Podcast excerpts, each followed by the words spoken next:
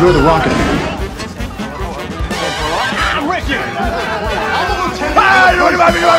I'd like to take his, his face off.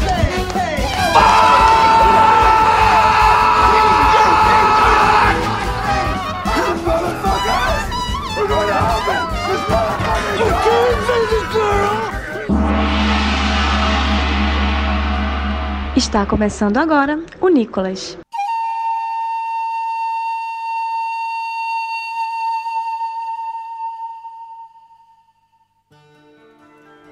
Sejam bem-vindas e bem-vindos à investigação aleatória e recorrente do ator internacional, ele mesmo, Nicolas Cage. É ele mesmo, cara. Não duvide. Eu sou Roberto Rudinei e estou aqui agora ocupando esse cargo comissionado de livre nomeação e livre exoneração concedido a mim. Mas eu não estou só, tenho aqui comigo a presença dele que eu fiquei sabendo que ele é, como é que é, ou que te definiram? PJ, você é sexualmente agressivo, é isso? Eu não lembro. Intimidador. Intimidador, É. sexualmente intimidador. Esse aí foi uma alcunha que foi me dada por Caio Anderson, lá do podcast Iradex. Iradex, inclusive, que faz parte aqui da rede Iradex Produções Associadas, a RIPA. E eu não tenho mais nada a afirmar além disso. Fica aí na, na mente do ouvinte essa informação. E por favor, não atravesse a rua quando estiver andando, porque isso é coisa do Caio. Não fui eu que inventei. E ele que também é sexualmente alguma coisa é o JP Martins. Olá, JP, tudo bem? Oi. Ele é sexualmente comedido nas palavras. Sexualmente comedido é um bom termo, acho. Eu sinto menos ofensivo do que intimidador. não estamos sozinhos hoje, estamos aqui falando de sexualidade e temos aqui uma pessoa que eu não tenho muita intimidade, então não vou falar o que ele é sexual, porque agora eu fiquei tímido. Mas é o nosso queridíssimo Elvio Franklin. Tudo bem, Elvio? Você? E Se você quiser falar da sua galera? sexualidade, você tem toda a liberdade aqui, É tá? isso aí, manda ver. Eu sou sexualmente invejado da, da, da sexualidade do JP.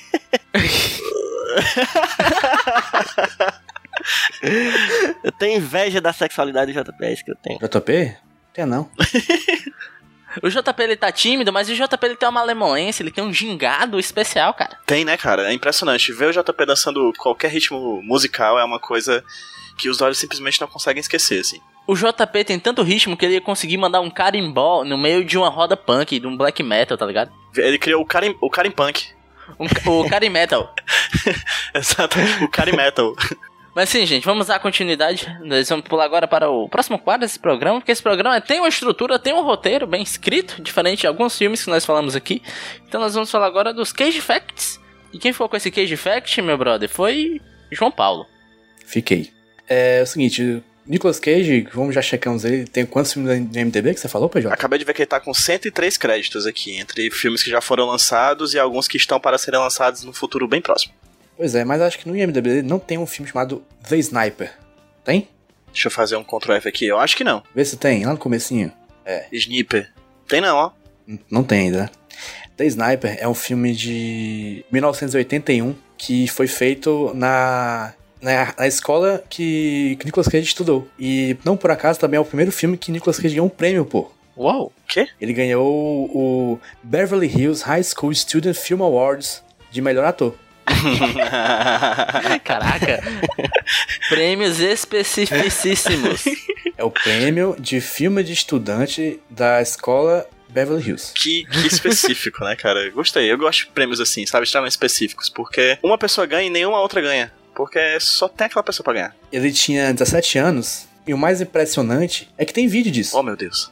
Existe? Eu pensei que não. Existe. Caraca. Mais fácil achar que alguns filmes dele pra baixar, né? Mas tem o vídeo e ele parece um jogador de futebol americano de filme. Porque o, o cara que apresentou o prêmio tá com um terno branco. Aí sobe o Nicolas Cage com uma camiseta preta com, com uma camisa de, long- de manga longa branca por baixo. Caralho. Fortinho, Fortinho. cabelo de cuia. O quê? Cabelo de E- cuia, caraca. Meu Jesus. E aí o discurso dele ele fala sobre a junção do clube de mídia com o clube de teatro, que- com o qual ele faz parte, e como ele, ele quer que, que no próximo ano tenha mais essa parceria pra fazer mais filmes Existe um aluno transdisciplinar, velho. Pois é. Fantástico. E essa, foi, essa foi a premiação. Primeira premiação de Nicolas Cage. É quase a última, mas não foi a última. A segunda maior depois do Oscar, né? Provavelmente. E tem, e tem os framboesas no meio, que eu não sei qual, qual que ele ganhou, mas. Ele já ganhou Framboesa? Esse é, é um que queijo fact bacana pra trazer no Ah, futuro. Aí é com vocês. Muito bom, cara, muito bom. Eu adorei, cara. É bom a gente analisar o jovem É Nicolas. sim. Duvido que Nicolas Cage tenha ganho o prêmio de melhor ator sexualmente imitador. a sugestão de prêmio. Ah, eu, eu tive uma ideia como é que o, o Elvio devia descrever sua sexualidade. Hum. Eu tive uma ideia de como essa outra pessoa aqui que está na Fiquei conversa. curioso. É Fiquei um curioso. trocadilho, é um trocadilho, é um trocadilho. É sexualmente mais uma coisa. Sexualmente. Ah, Boa. muito bom. Ou pode ser, ou pode ser só mais um sexo. Só mais um sexo. Caraca, só mais um sexo é muito nome de filme com Robert Schneider, tá ligado? Só mais um sexo. Só mais um coito. Só mais um coito.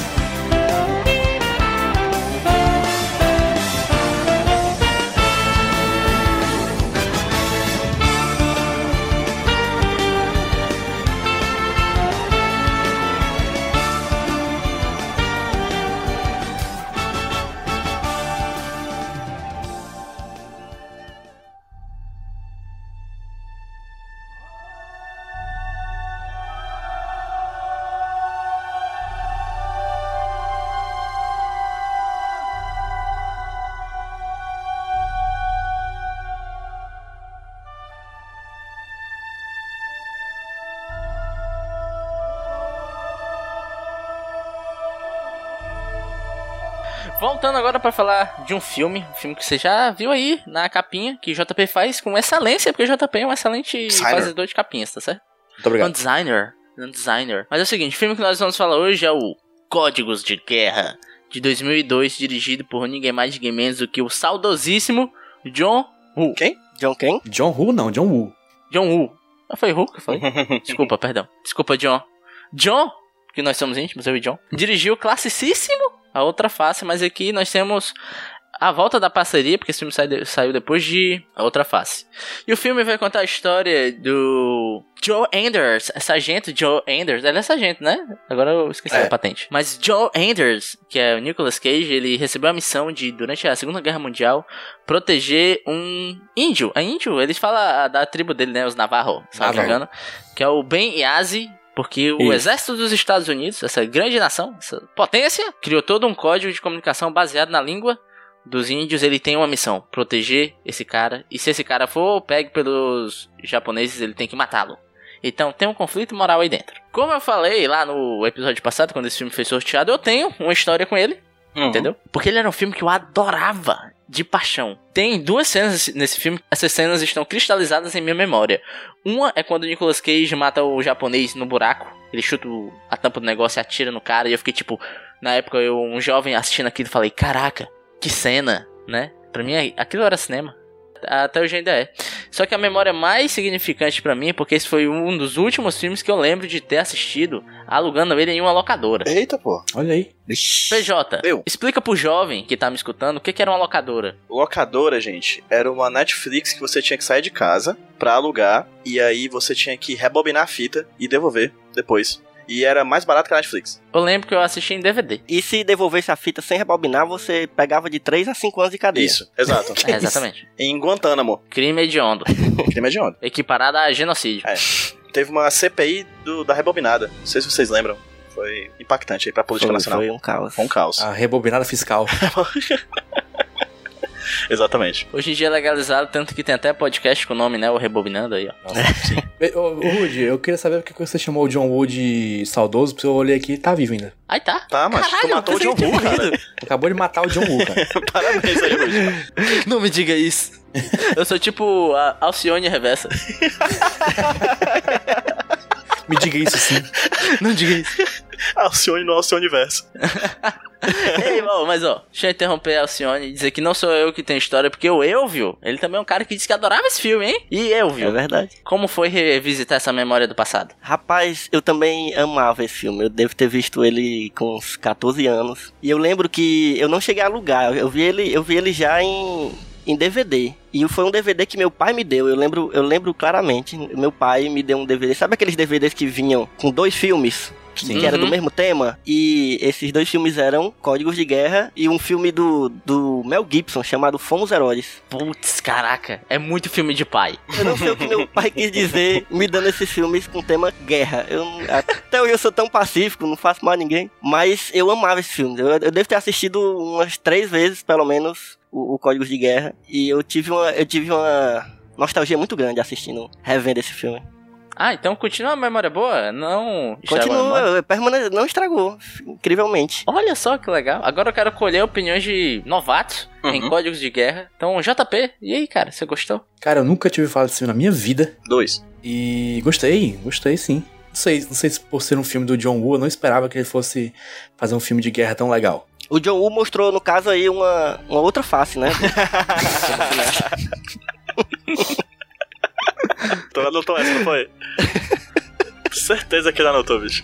Não é possível. Eu guardei desde a hora que o, que o, que o Rudy falou da- que ele tinha dirigido a face. Tava só esperando o momento. Essa aí foi show. Foi boa, foi boa. Pois é, mas ele realmente mostrou uma outra face aqui de, de- de direção de filme sem ser de tiroteio frenético. Apesar de que tem tiroteio, tá? As cenas de ação, inclusive, são um destaque nesse filme. Mas todas as partes que não são tiroteio também funcionam. É. Claro que não é nossa, aquele filmão, mas é bom. Eu já sou do time que achei um filmão. Eu nunca tinha ouvido falar desse filme, mas virei um código de guerra. Eu realmente gostei pra caralho do filme, cara. Eu não imaginava. Wind Talker. Eu sou o Wind Talker, eu sou o John Woo, Wur, Wur.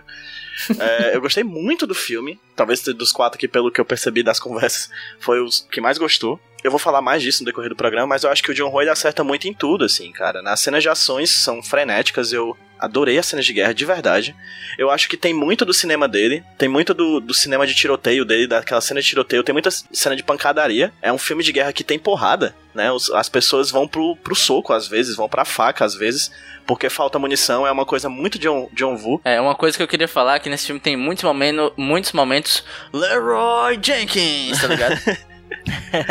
Várias cenas eu fiquei, cara, não, não sai da trincheira, cara. Pois é. Você tá com, sabe, Anakin, você tá com um terreno elevado, velho, não sai. tipo isso. E acho que ele acerta, inclusive, nas partes de drama do filme. Que tem várias, né? Então, assim, eu realmente achei um filme massa, assim. Ele peca pelos clichês de filme de guerra, que eu vou falar mais pra frente, mas numa primeira apanhado geral, assim, que é sempre que a gente faz no começo do- desse bloco, eu vou dizer que eu realmente achei um filme massa, assim. Eu não esperava um filme tão bom. Poxa, eu estou um pouco surpreso porque eu acho que eu vou ser a pessoa amarga nesse programa. Como sempre, Quando né? não é, né, É, Rudinei? desculpa. Quando não é, né? Você é um cafezinho expresso de manhã, né, Rude? Tem gente que gosta, hein? Olha só. Isso pode ser um elogio, dependendo da ótica que você, que Não, você é? vê. Foi só uma informação, de forma alguma foi uma reclamação, meu pretinho quentinho. Não, mas olha. é- Ai, gente, fez ficou acertado agora. Ele realmente é intimidador.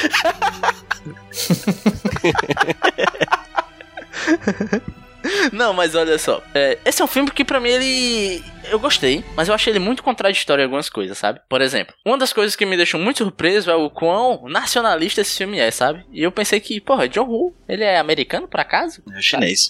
Ele é chinês, né, bicho? Tu achou? E eu- isso me surpreendeu, sabe? Eu achei um bocado, cara. Em alguns pequenos detalhes, sabe? O primeiro shot do filme é tipo é um bebê perante a bandeira americana. Há uma maldade no discurso do filme que te leva pra esse lado, pelo menos me levou, né? Que, por exemplo, pode prestar atenção que quase todas as vezes que é mostrado um soldado americano morrendo, é sempre uma situação de covardia. É tipo, olha só esses inimigos japoneses, como eles são malvados. Estão atirando no soldado que estava cuidando da criancinha, entendeu? Não achei muito, Uhum. não. Estão atirando no soldado que está preso na cerca. Então, quando sempre que ele dá destaque, ele mostra esse lado, né? Ele realmente escolhe um lado da guerra pra mostrar e pra vangloriar e, e demonizar o outro. Também tem muita humanidade no filme, sabe? Uhum, uhum. Eu acho as relações dos personagens muito humanas.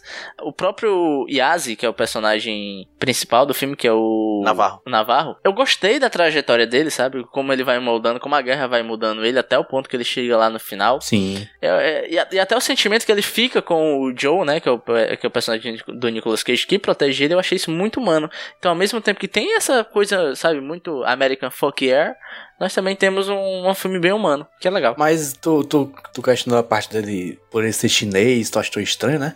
Uhum. Mas, tipo, esse filme provavelmente ele foi contratado pra fazer. Porque não é o tipo de filme que ele, que ele faz, geralmente, né? Ele faz o filme de tiroteio frenético. Provavelmente foi contratado por causa disso, né? É de se esperar que o, que o produtor fale assim: ó, tu vai fazer teu tiroteio, mas eu quero que seja American Fuck é. Eu concordo com o Rude, acho- porque assim, geralmente eu não, não- Filme de guerra não é meu gênero favorito. E, e geralmente eu não gosto quando é americano, porque porque quase sempre é assim, né? O americano sempre se vangloriando, até quando é a guerra do Vietnã, que eles perderam, os caras dão um jeito de mostrar que são muito fodões e tal. E nesse rola muito disso mesmo, assim, é bem visível. É, mas assim, eu tava, eu tava teorizando uma coisa agora aqui. O John Woo sendo chinês, não sei se tem a ver, provavelmente não, mas os japoneses na, na Segunda Guerra, um pouco antes da, da- do começo da guerra de fato, eles já estavam em guerra com os chineses. Tocaram terror foda ali. Talvez tenha um, um ressentimento dos japoneses, porque assim, realmente os japoneses são retratados de uma forma bem, bem como, como o Rudy falou, bem covardes,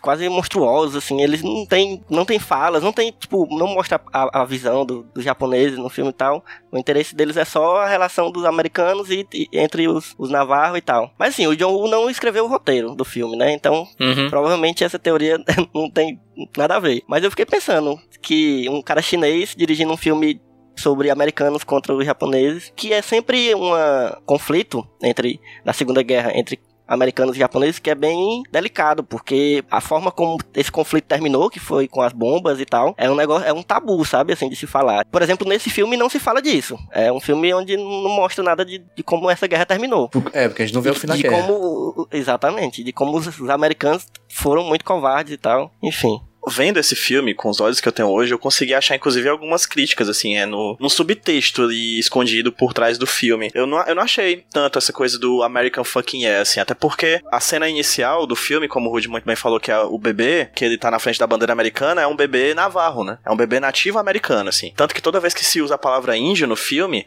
eles meio que ficam assim, é, índio, tipo, porque, de certa forma, é uma maneira pejorativa de tratar os navarros, né? Que são nativo-americanos, não índios, são É nativo-americanos. meio, como, é, que- é meio como chamar nordestino de Paraíba. É, é uma visão, é uma visão colonizadora, né? Uma visão de colonizador. Inclusive, isso é uma parada que eu acho muito massa no personagem do Yazi, que é o tanto que ele bate na tecla do povo dele, sabe? Isso, eu sou navarro da tribo X. Exatamente. Até um pro... ah, mas não é o mesmo problema, é uma dissonância que eu tenho em ver filme é, geralmente americano, que eu fico pensando, tá, cara, por que que se você tá indo pra essa guerra aí, brother, sabe? Você é jovem, por que que você tá indo pra essa guerra? E o filme meio que toca nisso, né? O filme ele meio que critica isso, assim, quando ele chega na guerra que vê que não é essas coisas todas, né? E nesse filme eu consegui olhar pro personagem do Yazi e ele falando por que, que ele foi pra guerra. E eu pensei, ok, eu comprei, eu entendo por que, que esses caras tá se prestando esse papel, sabe? Que o lance dele pra guerra não é ele defender o país, a América, oh meu Deus, vamos se abraçar com a bandeira. Ele quer ir pra guerra pra mostrar que o povo dele existe, basicamente. Eu faço parte do povo americano, o meu povo é americano tal qual os outros, e eu também vou defender o meu país porque eu estou defendendo o meu povo fazendo isso, entende? Tem três cenas do filme que eu acho que corroboram com a ideia que eu tenho de que o filme, na verdade, ele critica sim essa coisa do imperialismo americano. Tem aquela cena clá- quatro, que eu acabei de lembrar de uma. Uma cena, a cena clássica daquele militar dizendo que nós vamos invadir os- o país deles. né? Ele fala uma coisa assim: ah, a gente vai lá tirar o país dos japoneses. Tipo, porra, sabe? É muito, é muito visão colonizadora americana daquela época, né? Não imperialista. Porque assim, o filme pra mim ele fala sobre igualdades, assim, sabe? Como as pessoas são iguais, sabe? Como elas deveriam ser iguais e como a guerra é uma coisa é, deprimente, assim, por causa dessas questões de comunicação, problemas de comunicação. Começa que o fato do código de guerra do nome do filme é um código navarro, né? O código Uhum. é inspirado na linguagem navarro, que é uma linguagem que foi quase completamente trucidada pelo imperialismo da chegada dos povos britânicos nas terras americanas, né? Então, assim, já é uma certa forma de peça de resistência. Por isso que eu acho que faz muito sentido esse filme ser dirigido por um chinês, sabe? Porque é um filme que acho que trata dessas várias questões de diferenças de guerra. Tem uma cena em que um soldado tá numa conversa super dramática, inclusive adorei aquela diálogo. Os diálogos do filme eu acho muito bons, apontando de cara. Tem um diálogo que ele fala que ele conheceu uma moça chamada Molly numa praia e ela tava assando salsichas e ele se apaixonou por ela, e agora é ele que assa, né, os oponentes por Sim. causa do, do jato de, de fogo que ele usa durante a- os, os combates, assim. Eu acho, acho aquela fala muito perfeita, assim, caralho. O cara tá indo pro outro lado do mundo assar pessoas, né? É muito interessante. Tem outra cena que é quando o, Navarro se veste de japonês, que ele utiliza o preconceito que ele tinha recebido de um cara antes, dizendo que por ele ter o olho puxado, ele poderia se passar por um japonês, e isso vira meio que uma estratégia dentro do filme. Eu acho isso interessantíssimo. sim achei isso massa E por último, aquela cena da na vilazinha japonesa em que o Nicolas Cage desenha uma, uma igreja na farinha quando eles chegam nessa vila, né, que são cheio de mulheres e crianças japonesas e tudo mais, eles não atacam nenhum das crianças nem das mulheres. Uma mulher tava fazendo macarrão e tinha uma, uma farinha branca na mesa e desenha uma igreja assim. O personagem do, do Navarro chega para falar com o Nicolas Cage pergunta o que, que é isso, ele fala, não, é porque eu fazia isso na mesa da minha avó, né? Então assim, você tem um personagem americano conversando com um personagem nativo americano Navarro no meio do Japão, enquanto o cara americano tá tendo uma lembrança da época da avó dele que era italiana. Esses jogos de, de, de conversas, de códigos, de, de brincadeira entre, os, entre as diferentes nacionalidades é uma coisa que eu acho muito interessante. É como se, de certa forma, o John Hoover estivesse dizendo o tempo todo que, porra, essas pessoas são mais iguais do que diferentes, mas é a porra da guerra que fode com tudo, entendeu? E, e, e também, não é só o Nicolas Cage que é italiano, também tem um cara grego, tem um cara de origem nórdica. Isso. E tem o Mark Ruffalo de bigode. Importante Que é, é, exatamente, lembrar. Marco Ruffalo de bigode. Eu, eu anotei aqui, Marco Ruffalo de bigode, tá? Literalmente uma linha das minhas, anota- das minhas anotações. Exatamente. Que é uma nacionalidade, né? Existe o grego, existe o americano, existe o Marco Ruffalo de bigode, assim. Pois é, Exatamente. e, e- e todos esses caras dessas diferentes nacionalidades, entre elas, são todos americanos lutando pra mesma É, coisa. e é um filme sobre isso, eu acho, sabe, cara? Sobre várias pessoas que vieram de vários pontos do mundo lutando uma guerra que no final das contas é a guerra que não faz sentido. Guerra nunca faz sentido. Eu acho um subtexto que eu particularmente peguei no filme, claro, com a visão de hoje. Eu não sei como é que seria a minha visão de 2002, que é quando o filme foi lançado, nem da, do começo da, da década, mas particularmente hoje vendo, eu consegui ver uma crítica ali no subtexto, sabe? Uhum. Sim. Eu acho que PJ tá muito tá com uma visão muito pacífica. Tá muito tá muito bonzinho. Total qual o oceano, Porque pacífico. não, mas eu achei bonita, achei bonita a sua a sua interpretação. É, eu, inclusive até achei que faz muito sentido mesmo assim. Pensar nessa coisa das nacionalidades. Mas, não sei, eu, eu, eu sempre tenho a tendência de achar que americano tá errado. E tá certo, você tá certo em achar que está errado. E tá errado. E aí eu acho que, assim, claro, é porque assim, a- tanto o Navarro quanto o, o Nicolas Cage, o personagem do Nicolas Cage, eles são muito bonzinhos, assim. Claro, o personagem do Nicolas Cage passou por um trauma, né? No começo ali do filme, você vê ele perdendo o, o pelotão dele lá todinho, e só ele sobrevive com aquela. com um problema no, no ouvido e tal. Mas ele é muito bom, assim, ele é um soldado bom. Por mais que ele tenha algumas nuances, assim, de. de- desse trauma e- e, Ele, é- ele, é- ele é escrotinho. é, ele, é um- ele, é um- ele tende a ser um pouco escroto ali, mas. E o, e o Navarro é totalmente bom, assim. É, pelo menos até metade Sim. do filme ele é tipo o bom selvagem, né? Aquela história do bom selvagem. Chega a ser bobo. Exatamente. Chega a ser ingênuo, inocente demais, assim. Até o momento em que a galera começa a tirar tanta onda com ele, principalmente aquele cara que é o Tique, acho o nome dele, que tira tanta onda com ele que ele, que ele entra no, no pau com o cara. Mas, sabe, são, são personagens muito bons demais. Unidimensionais, É, né? eu achei que não teve um aprofundamento nesse sentido. Mas eu acho que isso é o, é- o objetivo do filme é esse mesmo, sabe? É de mostrar um, um lado positivo, assim, entre, não da guerra, mas das pessoas que estavam lá, mostrando elas, como o PJ falou, como humanos, né? Dentro de um conflito que não faz sentido. Apesar de ser um filme bem maniqueísta, né? Você vê que os americanos eles são essa figura boa, apesar de ter alguns mais escrotos. Os chineses são tão terríveis e temidos que eles não têm rosto, Japonês. não têm falas, Os né? japoneses. É. Japoneses, caraca, desculpa, perdão. Mas, apesar disso, eu ainda acho que ele consegue acertar justamente alguns diálogos e algumas in- interações. Só que o que eu não gosto, apesar de eu até curtir da jornada do Yazi, é o ator, que o macho ruim, É, não é muito Bem, pra quem não sabe, pra quem não lembra, ele é aquele, ó, aquele filme que ele fez, ó, excelente, que foi o Esquadrão Suicida. que? Ele tá nesse filme? Caralho! ele era o. Slipknot, Que das cordas lá, das cordas. Cara que morre com, sei lá, Nossa. 10 minutos de filme. Nossa, Cara. que pena. Eu queria, eu queria destacar que esse ator, ele parece, nesse filme, ele parece uma mistura do Stifler do American Pie com o Dave Franco. Caralho. E ele atua tão bem quanto, quanto ambos. E que fala igual o Forrest Gump. Só que o Forrest Gump tinha um problema lá no filme, né? Ele não, ele só é um mau ator mesmo. Tô ligado. Ele chega a ser. é, aparecer idiota, assim, em alguns momentos, porque ele tá sempre sorrindo, pode estar acontecendo o que foi, ele tá sempre sorrindo, ou ele tá sempre sorrindo, ou ele tá muito triste. Só tem essas duas. Sabe quem ele me lembra? Ah, Ele me lembra o Keanu Reeves em Bill e Ted. cara. Uou!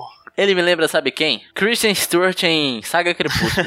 É putaria, mas peraí. Peraí. ele me lembra tanto a Christian Stewart que, olha só, a primeira interação dele com o Nicolas Cage foi o que é? Ele vai falar com o cara todo feliz, fica nervoso e derruba o café. É tal como a Bella vendo o Edward e derrubando os livros, mano. É a mesma coisa, é Igual, o mesmo igual. recurso. Pelo menos não foi o vento batendo nele e ele- o Nicolas Cage tampando o nariz. Agora esse filme tem um, tem um, um ator que, que a gente tem que lembrar dele, que eu, eu pessoalmente acho um ator subestimado, que é o Christian Slater. Ah, eu gosto muito do sim. Christian Slater. Gatíssimo em entrevista com o vampiro. Sim, E aqui também, tá bonito. Tá, tá, e tá. E ele é um nice guy, assim, né? Ele é o cara. No começo eu achei que ele ia ter. Eu não lembrava do- muito bem do filme, eu fiquei pensando, caraca, esse cara vai trair em algum momento, vai fazer alguma coisa de ruim, porque ele, ele é muito bonzinho, assim, parece que ele tá fingindo. No começo ali, quando ele entra em contato primeiro com, com o personagem do, do Nicolas Cage. Mas não, ele é realmente um cara muito bonzinho. É outro bobão, né, no filme. Tem- Tem muitos bobões nesse filme, assim. E a missão dos caras é meio complicada, né? Porque o, tanto o Christian Slater quanto o Nicolas Cage, é, a missão dele é proteger os decodificadores, né? Que são os navarros. São É, é isso, é proteger o código, né? Esse é o impasse do filme, é fazer o código. Só que só eles sabem o código. Só que a treta é, ja- os japoneses não querem matar os decodificadores, eles querem capturar pra tentar decifrar. Exato. Então, se em algum momento de eminência desses caras serem capturados, tanto o Nicolas Cage quanto o Christian Slater, eles têm que matar os caras que eles estão protegendo. E aí a amizade vai ser posta em jogo? Eu não, eu não lembrava disso de quando eu assisti na adolescência. Tu acredita? Eu assisti mais de uma vez esse filme. E eu não pegava essa coisa que é, tipo, fundamental do filme, tá ligado? É a grande dimensão dramática do filme, né? Eu só fui me ligar vendo agora. Eu acho que eu nunca tinha entendido que eles tinham que matar o cara se o cara tivesse é, em vias de ser capturado. É óbvio, é porque o jovem, o jovem só quer ver a violência. Tiro, porrada e bomba, cara. Que nesse filme tem demais. E também porque nessa época, nessa época ele lançou tanto filme de guerra que é capaz de você confundir na cabeça todinho. de É novo. possível, é possível. Três coisas rapidinho. Três atores que passaram, que, tam- que também estão no filme que passaram desapercebido aqui pelo, pra gente. Ah, repetindo, o Mark Ruffalo tá no filme, tá muito bem, sinal. Sim. Achei muito bom no filme. O Noah Emmerich, que é o cara que faz o Tick, que também é conhecido como aquele ator que faz personagens maus e brancos, mas que no decorrer do filme vai mudar e se tornar uma pessoa melhor, que é um, que é um personagem que ele atua sempre fazendo isso. E o Peter Stormare, que é o diabo do Constantine, cara, que também tá nesse filme, né? Sim, esse cara é bom demais. Também é conhecido como aquele ator que faz personagens nórdicos. É. Isso que eu ia falar, é outro cara sub, superestimado pra caramba, porque ele quando pega um papel que exige dele, ele entrega. Baita ator. E nesse filme vocês notaram que a primeira fala dele tá com sotaque russo? É porque ele é nórdico, né? Norueguês, assim. É, o, o, é, o, o, code, o codinome dele é Viking, inclusive, no filme. Só que depois ele esquece, né, do sotaque. Acontece, não acontece com a Eu gente, não? É, eu não... Chega em São Paulo e tu não esquece não, de vez em quando sotaque, tá lá faltando um besta, ou estrada, ou coisa do tipo. Aí tu Meu. já tá soltando, bora, meu, vamos falar da cena de guerra, meu, porque esse filme tem uma cena de guerra muito boa, meu. Guerra, meu, tá ligado? Morece a porta, tá ligado? Quando eu vou pro Cariri, eu, eu renovo o sotaque, pô. Eu volto já com sotaque diferente. Ou então, agora eu tô escutando o Budês direto e, e aí tô renovado o sotaque toda hora. Abraço, budejo! Sim, vamos lá. Cenas de guerra. Porque eu falei que jovem gosta de violência e aqui Tem tem, violência. É uma violência até que boa. Vocês curtiram a violência? Quem não curte violência? É uma boa violência. Uma violência da paz, cara. Gostei, pô. As cenas de guerra são as melhores coisas do filme. De longe. Só que tem uma parada que é, que é estranha, né? Que tipo assim, ele tenta mostrar o terror da guerra. Só que do nada, o soldado americano começa a dar uns cangapé, tá ligado? Dá umas É, estrelinhas né? É John Woo, né, pra mano? fugir das balas. Ah, só uma vez, só uma vez. só uma vez que acontece. Eu dei uma risada do Christian Slater dando um mortal pra pegar a eu bazuca. lembro disso aí. Tu tá rindo, mas ele tá vivo. Morreu depois, mas naquela hora ele tava vivo. Arrombado. Ele morreu, nem vê. Aquela bunda canastra que salvou ele. viu? É não? É não? Mas geralmente eu achei as cenas de, de, de ação desse filme bem realistas até. Peraí, mano. Realista. Realista, tipo, eu achei ele meio vibe cenas de Guerra do Rambo, onde todo mundo atira da cintura. Mas quem disse que na realidade não era assim? Eu, não- eu não tava lá na guerra pra saber. Assim, eu acho que o filme ele peca nos clichês de guerra. Como, por exemplo, todos os japoneses fizeram um curso de tiroteio dos Stormtroopers. E todos os americanos fizeram o curso com o pessoal da força. Porque no final do filme, nas cenas mais tensas, todo tiro é um abatimento, né? Então, assim, são os clichês de filme de guerra, né? O cara tá com seis tiros na pistola, ele vai atirar 20 vezes, vai matar 35 japoneses. Normal. Isso acontece em qualquer filme de guerra americano. Da mesma forma, os, os japoneses têm 30 mil tiros e acerta só na canela ou só no pé do, do oponente, assim, nunca mata. Mas as cenas de guerra, pra mim, são as melhores coisas do filme, assim como o JP falou. Porque lá vai o cara da fotografia. Eu acho a fotografia muito bem feita, eu acho que tem muito ator, cara.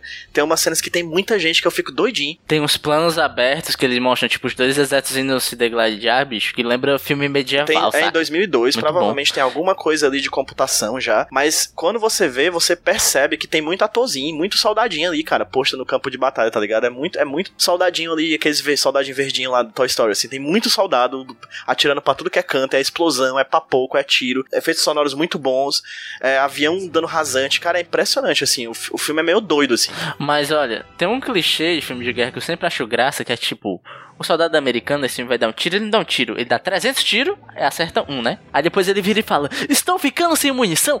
Acontece, cara.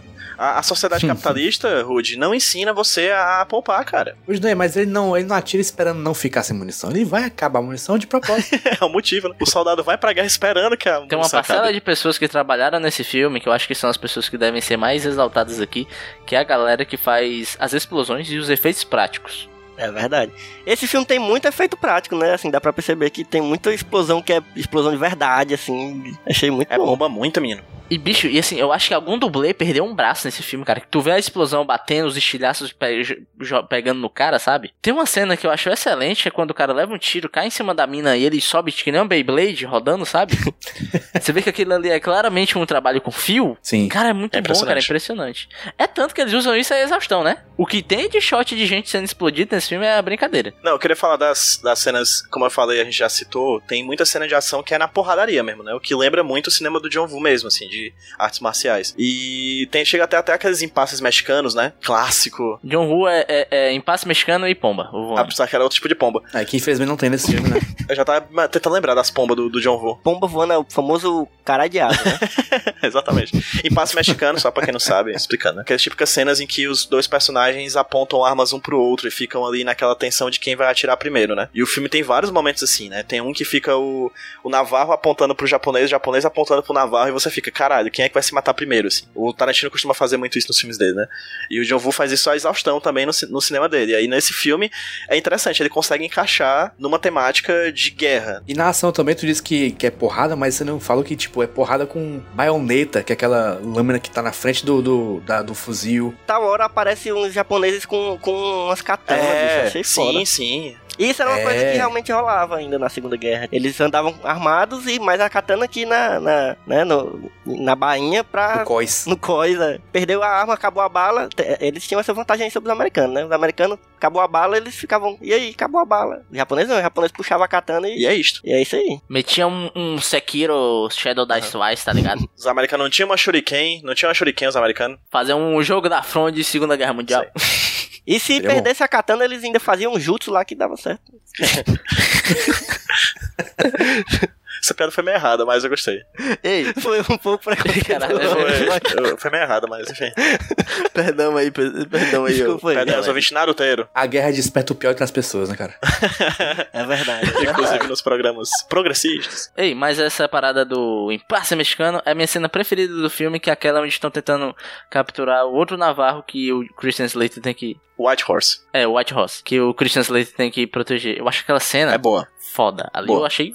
A, tu tá falando de qual? Aquela cena que tá o Christian Slater e o, e o White Horse brigando com os japoneses? Isso, numa casa muito que bom mesmo. a briga é: temos que brigar com os japoneses e o Christian Slater tá, tenho que tentar salvar o cara e matar o cara, eu mato o cara, eu não mato o cara, e agora o que, que eu faço? É tenso. Minha cena preferida do filme é a cena que, que o PJ falou que é a, a, a invasão da base japonesa com, com o Ben disfarçado. Aquela cena é Sim, muito boa, sim. bicho. É massa porque eles preparam essa cena, né? Primeiro tem um cara tirando onda falando que, que ele parece com, com japonês e que tenha Sim. cuidado porque a gente pode te confundir. Aí você já fica, porra, nem, nem parece tanto, né? Mas aí, logo em seguida, depois tem essa, o uso dessa informação aí. E é super tensa, pô, e, e- e os caras estão tipo num- numa missão de espionagem no meio da guerra do Eles nada, criam né? um plano ali na hora, né? Porque tem que fazer, porque estão recebendo fogo amigo dos próprios americanos. É uma coisa muito. Aí a cena mostra ali onde é que tem um rádio dos japoneses, onde é, que- onde é que tem tal coisa, eles vão, tipo, andando pra isso. É muito bom. A cena é muito, muito bem construída. Esse filme tudo é muito, é muito bem Ele é dirigido. muito bem né? dirigido É, esse aí você foi, foi, foi cirúrgico, JP. Tal qual Dr. Ray. Inclusive, na, na- como a gente já tava falando, nas cenas de guerra, de batalha, você. A, a geografia da, da, da, cena é muito bem construída. Você consegue entender bem direitinho tudo que tá acontecendo. E você fica agoniado. Você, eu fiquei muito agoniado. Quando eu fui ver, rever agora o filme, eu ia ver no computador, mas eu pensei, porra, filme de guerra, vou ver numa tela maior aqui. Aí botei na televisão, apaguei as luzes assim e fiquei, porra, na, na, nas cenas de, de, batalha mesmo, é muito tenso. E o, o tiroteio é muito alto. E ainda bem que eu assisti sem a minha mãe em casa, porque senão ela tinha dado um grito aqui. Porque ela sempre faz isso. Mas é realmente tenso mesmo. Eu fiquei impressionado, porque é um filme de 2002, assim. Às vezes você fica pensando, pô, a galera tinha uma dificuldade de fazer, mas esse consegue fazer bem isso. Tem umas cenas meio slow motion também. Aquela cena em que o atirador de fogo recebe um tiro na, na mochila, que ele explode, que é em slow motion, é, um, é a câmera lá em cima, um, um plongezão fudido, assim, de 90 graus. Cara, tem cenas legais no filme, cenas muito bonitas, cenas muito bem dirigidas. É, é os atores. Eu achei os atores bons, assim. Ok, o Navarro nem tanto. Mas eu achei a atuação do Nicolas Cage, é, já vou puxando pro Nicolas Cage pra gente falar sobre os Cage Moments. Ei, tomou meu lugar de roxo, meu irmão? Porra, é essa? então, gente gente, é, sabe, as atuações do filme são muito boas, menos a do Navarro. pois é, mas a gente realmente falou pouco dele, né, bicho? Eu pensei que a gente ia passar mais tempo aqui. O que é um problema, porque ele é o protagonista, ele tá muito bom. É verdade. Ele tá bom, mas ele tá. O Nicolas Cage comedido, não tendo tantos momentos Nicolas Cage. Mas eu gosto muito desse, de quando ele faz esse, esse personagem que é meio, meio puto, sabe? E ele faz muitas vezes isso, né? Mas ele. Eu gosto quando ele faz esse cara que é muito ressentido com alguma coisa, aí meio calado, aí quando alguém fala com ele, ele ou não fala nada ou dá uma resposta resposta assim, bem seca e vai embora. Eu gosto de quando ele faz isso. Mas ainda assim tá lá correndo, que é uma coisa muito Nicolas Cage. Embriagado. Correndo bem pela primeira vez. Tu falou das cenas em slow motion. A melhor cena em slow motion não é de cena de guerra. É a cena dele correndo, que tem uma hora que fica em câmera lenta assim na praia. E aquela clássica cena do, do, do treinamento de militar, né? De filme americano, que é o cara sozinho correndo passando do, dos outros do grupo, né? Tá ligado? Correndo mais rápido do que o grupo que tá correndo ali. É melhor que as monstros do filme. Bicho, e o Nicolas Cage tá, ó, tá correndo, tá dando mortal, tá dando tiro. O bicho tá, tá, tá atlético, tá bebo, brother. Tá levando queda. No, no... Achei bom também de saque. é de saque, mostrando que mais do que tudo a linguagem universal é o álcool, né? Não importa o Exatamente. país, se é cerveja, cachaça, qualquer coisa. É o saque. É, ele faz, ele faz de tudo. Ele, ele fica bêbado, ele pratica intolerância religiosa, faz de tudo. exatamente, exatamente. Intolerância religiosa. É um esporte que não deixa de ser um esporte, né? É esporte em que americano tira ouro quase toda a Olimpíada. Vou, vou puxar, uma, vou puxar uma, uma questionamento aqui. Nicolas Cage seria um white savior nesse filme? Ah, um salvador não branco? Sei. Peraí, peraí, peraí, peraí, peraí, peraí. JP, primeiro explica o que seria um white savior. É quando o filme conta a história de um personagem de cor não, não branca, só que conta isso pelo, pelo viés do personagem branco que é. tá ali com ele ajudando. Bom, boa explicação. Daí, daí esse personagem branco é o White Savior. Exemplo de White Savior é o filme que ganhou o Oscar, né? O Green Book. Green né? Book. Estrelas Além do Tempo. Também outro filme aí que tem White Savior. Tem um monte. Eu acho que tá, é White Savior e ainda juntaria com outra categoria de um cara chamado Kibbe Ferguson, que ele fala que é um filme chamado Sorry About Colonialism, né? Desculpa pelo colonialismo. É outro tipo de filme que também é problemático, que os americanos fazem a desgraça, aí no meio da desgraça eles percebem, ei, a gente tá fazendo uma desgraça, né? Aí eles ficam tristes. Mas aí pelo colonialismo, gente, desculpa. Eu acho que sim também, eu acho que. Caraca, agora eu fiquei reflexivo e eu acho que casa com White Savior, ó. Acabei de de tirar um ponto da média de todo mundo. Não, mas vocês tiraram alguns pontinhos da minha média assim. Ainda acho o filme bom. Olha, já, já que é pra tirar ponto da média, posso puxar Puxa, umas coisinhas? Amigo, puxa aí. Pode. Bote o seu. O que você falou de slow motion tem um uso muito liberal de slow motion. Em lugares que não precisava. Cenas estranhas. É, tem, tem também escolhas bizarras de fotografia que eu acho que é, sei lá, crossfade entre cenas direto em alguns momentos. Aquela, aquela edição que em vez de, de cortar a cena de um modo seco, ele, ele faz uma, uma transição suave. Eu já acho, eu acho o crossfade um negócio que quase sempre é errado. Quase sempre. A não ser em vídeos de casamento da década de 90. É. Mas se você tá usando o Movie Maker e a trilha sonora for Link Park, tudo bem. eu queria ver esse filme com o Nicolas Cage. Feito, editado no Movie Maker com trilha do Link Park. Eu veria, tranquilamente. A música mais trilha do Link Park. E tem as atuações que o PJ gostou, mas eu não curti quase nenhuma. Eu gostei mais. A única que eu gostei mesmo foi do Nicolas Cage. Aí. Eu também. E quem tá bem, eu acho subutilizado, tipo o Mark Ruffalo. Tanto que eu não acho ele bem, porque ele não apareceu tão pouco que nem. Eu acho que nessa época o Mark Ruffalo tava aparecendo ainda, né? É, eu também acho. Ei, ei, ei, mas Cage Moments. Eu acho um filme que com poucos momentos cageanos padrões, sabe? Nicolas Cage gritando, Nicolas Cage fazendo loucuras, que eu acho que ele tá até comedido. Mas pra mim tem um momento, que é o momento que ele fica gritando pro Navarro: Fique colado na minha bunda! Algo desse jeito, sabe? Stay on my ass. Anotei. Muito boa essa frase. Eu gosto de depois quando o, o, o Yazi sai, ele volta e fala: Eu falei pra você ficar na minha bunda! Frases que podem ser ditas durante códigos de guerra durante o sexo. Porra, fazer essa no Twitter, tem frases, frases que podem ser ditas durante filmes do Nicolas Cage durante o sexo. Acho que vocês deviam criar esse, esse quadro, ó. É, frase do Nicolas Cage fora de contexto. Outra grande frase que pode ser dita durante sexo ou durante código de guerra é I'm a good fucking marine.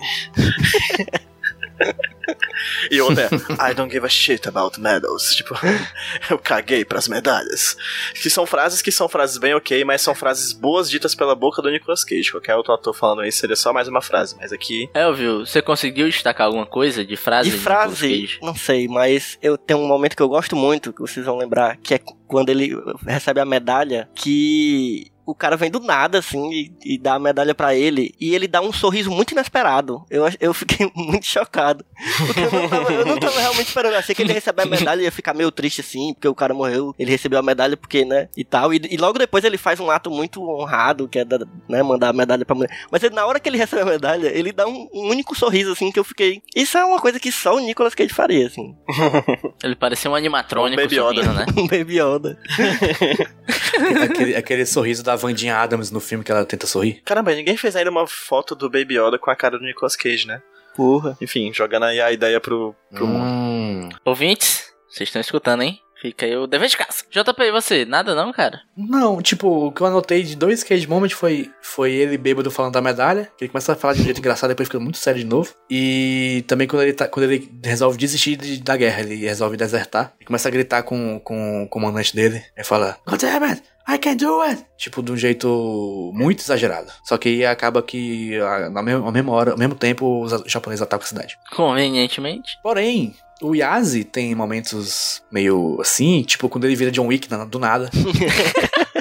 É o momento Leroy Jenkins que eu falei mais cedo. Pois é, ele- o bicho vira, vira o. É o rei do Grand House ali. Toca o terror. E é uma boa Mas cena. essa hora que tá falando que ele vira o, o John Wick é aquela hora da- das minas, não? É outra, né? Das minas pra frente. É quando ele. Quando ele tá É. puto. Corre que o Yas tá puto. Corre que o Yazi tá puto. É só isso. Mas é verdade, a cena do cafezinho dele derrubando o café no Nicolas ah, Cage. essa cena é boa, verdade. É, é massa porque é é a apresentação da. O jeito que eles vão se comportar um com o outro vai ser daquele jeito ali até eles começarem a ter mais entrosamento e tal. Mas enfim, gente, eu acho que já podemos Não, deixa eu falar uma coisa. notas. Eu não falei dos momentos Cage Moments, mas tem uma cena que eu acho muito boa, que é o momento da flauta envolvente que mexe com a mente de quem tá presente. Que é quando o, Caraca. quando o Navarro lá tá tocando a sua flautinha do. do. tan, tananana, tan, né, do bumbum tantan. E aí chega o cara e toca uma gaita. Eu achei. Achei meio que uma mistura assim de bumbum tantan com Old Town Road, assim. Achei fantástico. Foi uma boa. Um bom mashup aí de culturas. E aí só tô esperando a, o J Balvin e a, e Anitta virem e fazerem apropriação cultural, que é o esporte que eles mais praticam. Viu? A flauta. ou Tem, tem certos ouvintes que não gostam da- do episódio que eu editei que eu botei 10 minutos de flauta. Vocês ouvintes, eu. Eu odeio aquilo. Ninguém gosta dessa trilha. que raiva daquilo. Mas ó, fica aí, a flauta tem seu valor, viu, ouvinte? Valorize a sua flauta local. Que raiva. Mas enfim, notas, vamos para as notas. Vamos quantificar esse filme em números. Lembrando que temos duas notas: uma nota do filme como filme, nota padrão. Uma nota do filme como filme de Nicolas Cage, né? Uma nota para Nicolas Cage. Vai depender seu, da sua interpretação. Enfim, vamos começar com JP. Vamos lá, JP. Qual a sua nota, por favor? Nota pro filme 8, que eu achei um filme bom, muito bom. Não achei um filmão, tem uns defeitos que eu. É, mas é bom. Eu gostei da história, eu gostei do, do- da coisa de ser um filme sobre a, sobre a perspectiva indígena. Só que tinha o Nicolas Cage na frente, né? Que apesar de estar muito bom, meio que ficou na frente da história pra mim. Acho que, sei lá. Ficou muito sobre ele. Nicolas Cage, nota Nicolas Cage 8,5. Porque ele tá muito bom, apesar de contido, tá bem, bem bom, inclusive. Uma das melhores atuações dele que eu vi, provavelmente. Deus nota, eu tava lendo o zap. Mas que arrombado, macho. Para de me instigar das suas notas. Nota como filme 8,5. Achei um filme bem bonito, bem legal. E acho que gostei mais do filme pelas coisas que eu interpretei mais do que ele propôs, na real. mas.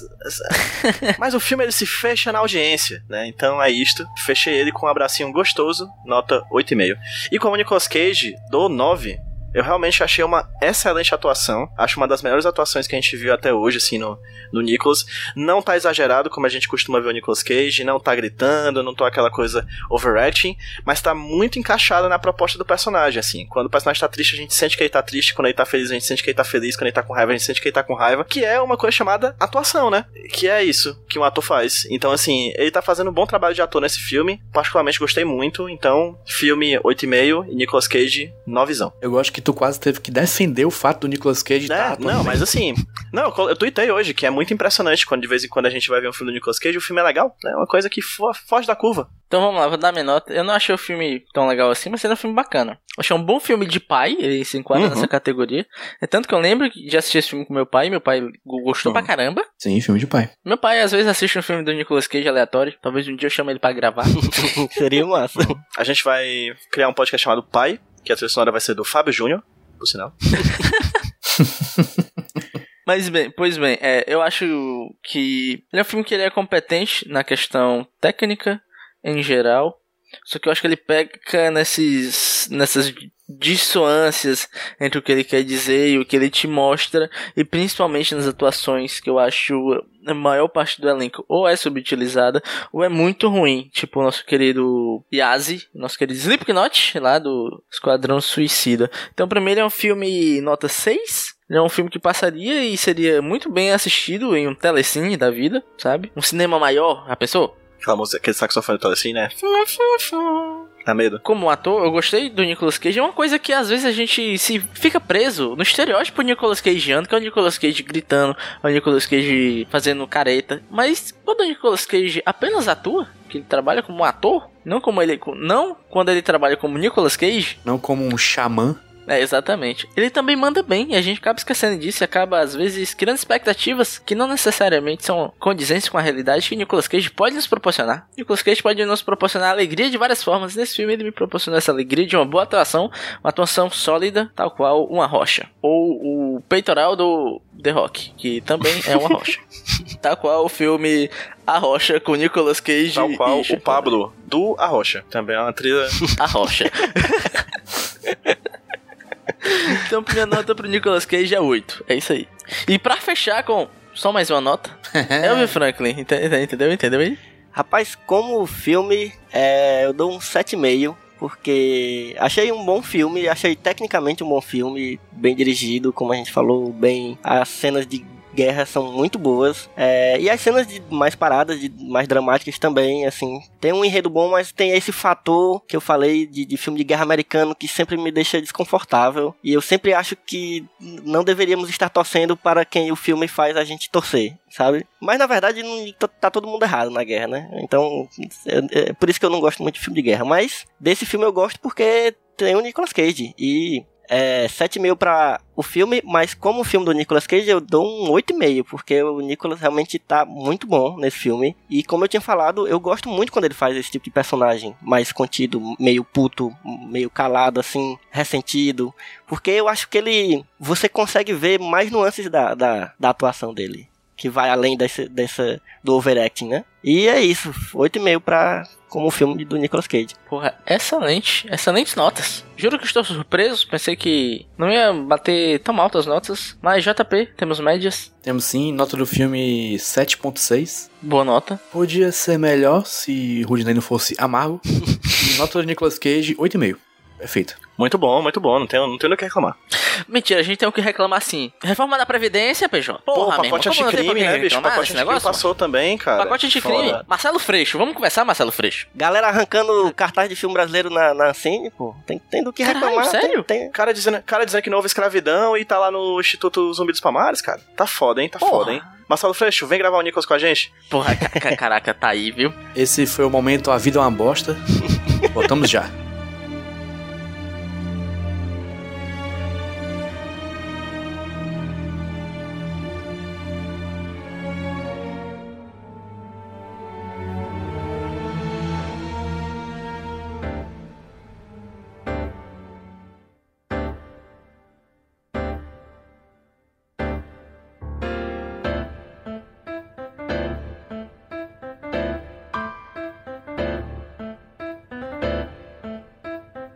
Voltando mais uma vez aqui para o momento que eu aprecio muito nesse programa, um momento maravilhoso. Que nem o Caetano. Foi maravilhoso. Caetano não, maravilhoso.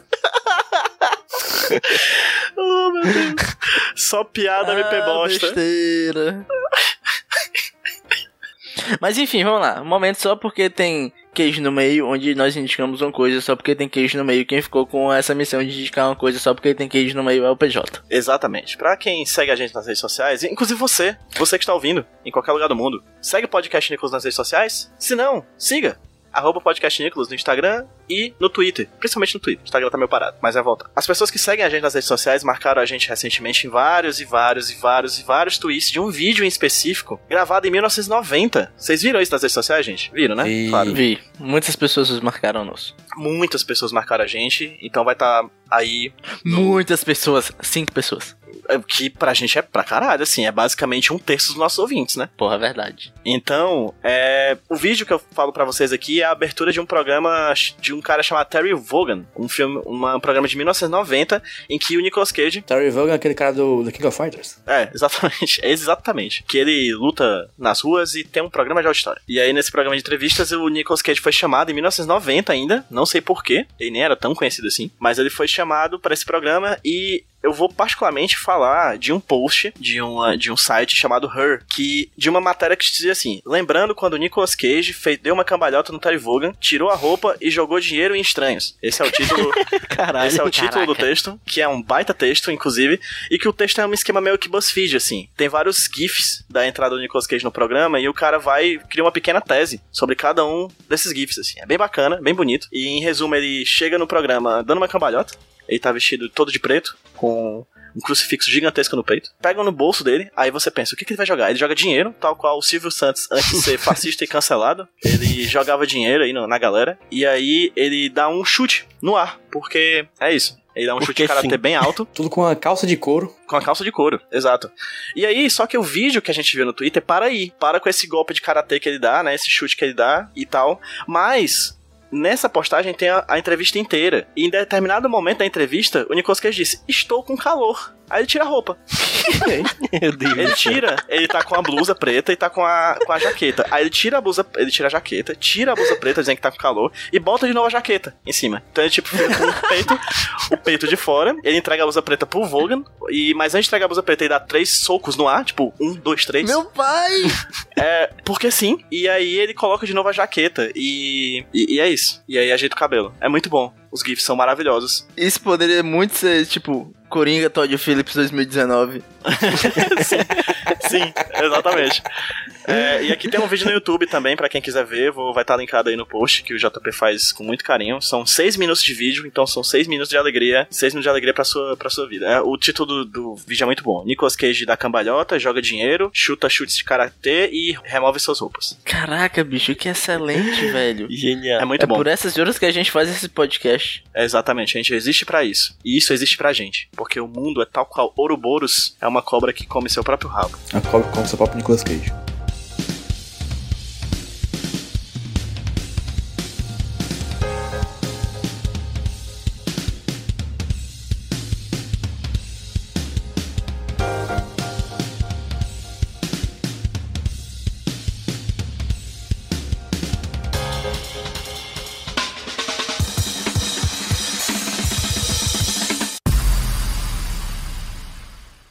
Yasmine Andrade é uma estudante do curso de psicologia que mora aqui em Fortaleza. Ela tem 26 anos e desde 2016 ela sofre com um câncer crônico e raríssimo. A gente tá aqui pra pedir, se você puder, Ajude a Yasmine. Existem diferentes formas de apoiar. Basta chegar lá no site desse podcast aqui e ver os meios de apoio. Ou então dá uma olhadinha no texto que tá aí no seu agregador de podcasts nesse podcast que você acabou de baixar. Além da possibilidade de transferir dinheiro, você também pode apoiar pelo site da Vaquinha com o valor que preferir. Como eu falei, as informações e os links estão no texto que tá aí no seu agregador e também lá no site do podcast. Mas caso você queira ir diretamente aí no seu buscador de internet, vai lá no site do vaquinha.com.br, vaquinha com K, e procure por Cura da Yasmine. Yasmine se escreve I-A-S-M-Y-N-E.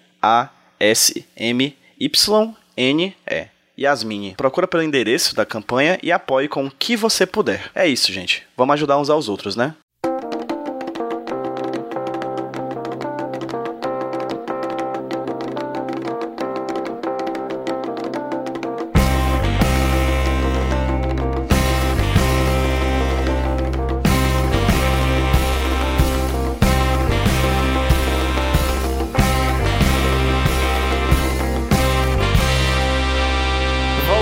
Para o bloco final aqui, onde nós vamos fazer o sorteio pra saber qual filme que nós iremos ver. Não, Não vamos. não tem sorteio, né? Não. Não. Próximo programa é Natal. Pro- O programa é Natal, mas a gente fala já qual filme do Natal, porque antes de tudo isso, a gente vai fazer os nossos jabás, tá certo? Uhum. Primeiro jabá, o mais importante de todos, siga Podcast Nicolas nas redes sociais, por favor. Comente no site, precisamos de comentários. E também responde a pod pesquisa de 2019, ainda dá tempo. É rapidinho, você demora 5 minutos, é muito importante pra gente, do Nicolas, e também pra gente enquanto mídia podcastal, porque é uma pesquisa focada em definir o perfil da pessoa que escuta podcast. Se você tá me escutando, você escuta podcast. Se você tá Exatamente. escutando isso, por favor, responda pode pesquisa, se você não respondeu ainda. É. E cite o Nicolas e cite todos os podcasts cearenses que você ouvir. O resto tanto faz. Mas os cearenses, por favor, dê destaque. Sabe os podcasts sudestinos que vocês ouvem? Todos.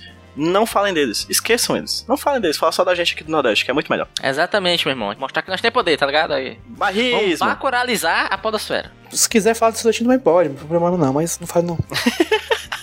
Fica a pergunta aí. Pode, mas deve. Pergunta se, se vale a pena se eles se, se fizeram por merecer.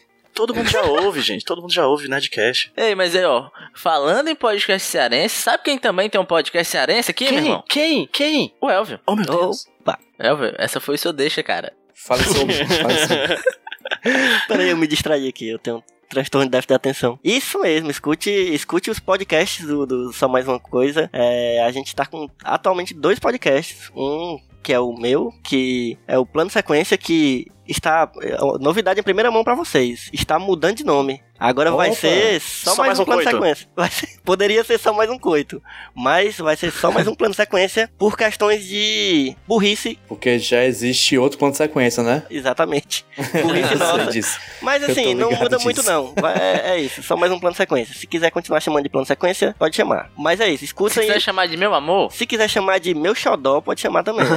Quem manda Chamar é de você. Suzy. E é um podcast sobre cinema e, e a, gente, a gente assiste filmes e assim que sai do filme a gente conversa sobre eles. E é assim. E também tem o, o Memory One, que é o nosso podcast de, de games. E vejam também o, o, o site Só Mais Uma Coisa, os textos que saem lá. Tem texto sobre cinema, sobre jogo, sobre quadrinhos, sobre livros, sobre um monte de coisa. um mar de conteúdo.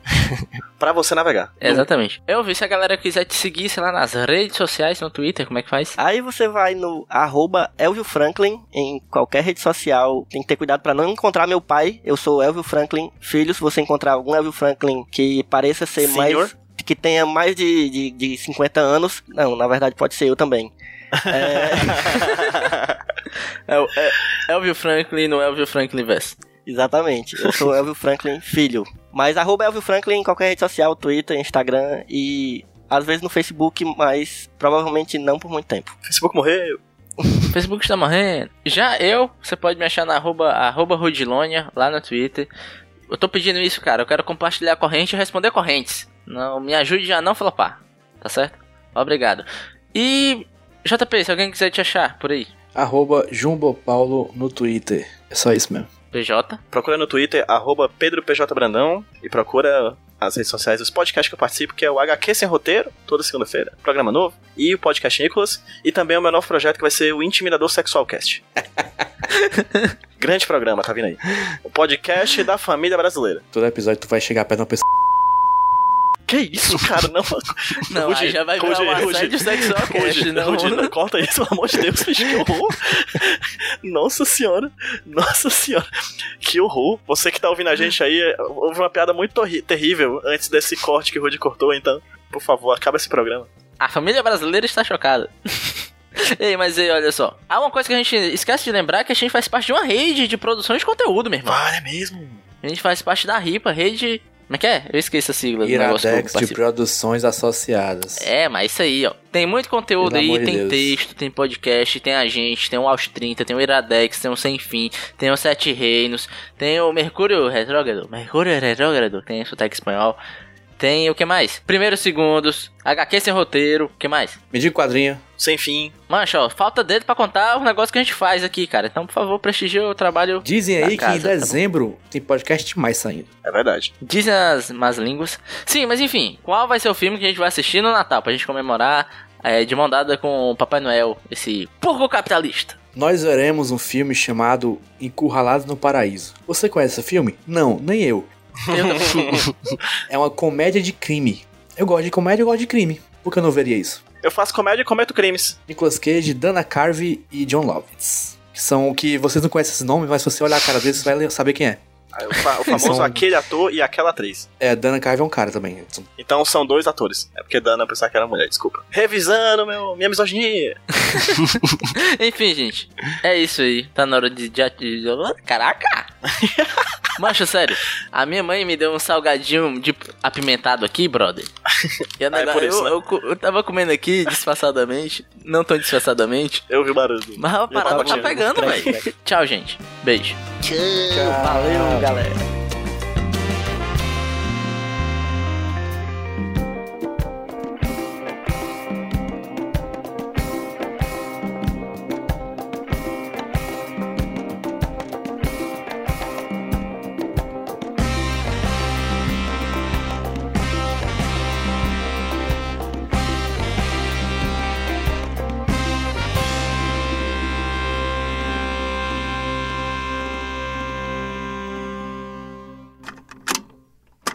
Sou o Rudinei e eu editei esse podcast.